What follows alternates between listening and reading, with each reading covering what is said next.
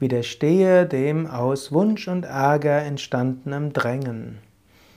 Krishna spricht im fünften Kapitel, 23. Vers, wenn wer schon hier in dieser Welt, bevor er Befreiung vom Körper erlangt hat, dem aus Wunsch und Ärger entstandenen Drängen widerstehen kann, ist ein Yogi, er ist ein glücklicher Mensch.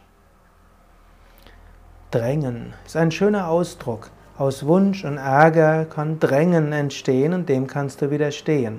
Krishna sagt hier natürlich auch klar, klar, dass ein Drängen entstehen kann und dass Wunsch und Ärger etwas ganz Natürliches ist. Ein Weiser ist nicht unbedingt der, der überhaupt keine Wünsche mehr hat und überhaupt keine Ärger mehr hat. Es geht vielmehr darum, dass du lernen kannst, einem solchen Drängen zu widerstehen, dass du freier werden kannst. Manchmal sind Wünsche gut, manchmal gibt dir auch Ärger wertvolle Informationen und vor allen Dingen die Energie, Missstände abzustellen. Nur du musst in der Lage sein, dem Drängen zu widerstehen.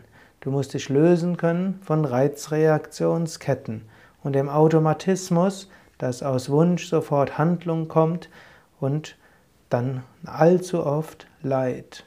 Und du solltest es lernen, auch deinen Ärger zu beherrschen, in einem Ärger nicht gleich nachzugehen, sondern ruhig mal eine Weile warten, vielleicht eine Nacht darüber schlafen, loslassen und schauen, was gilt am nächsten Tag.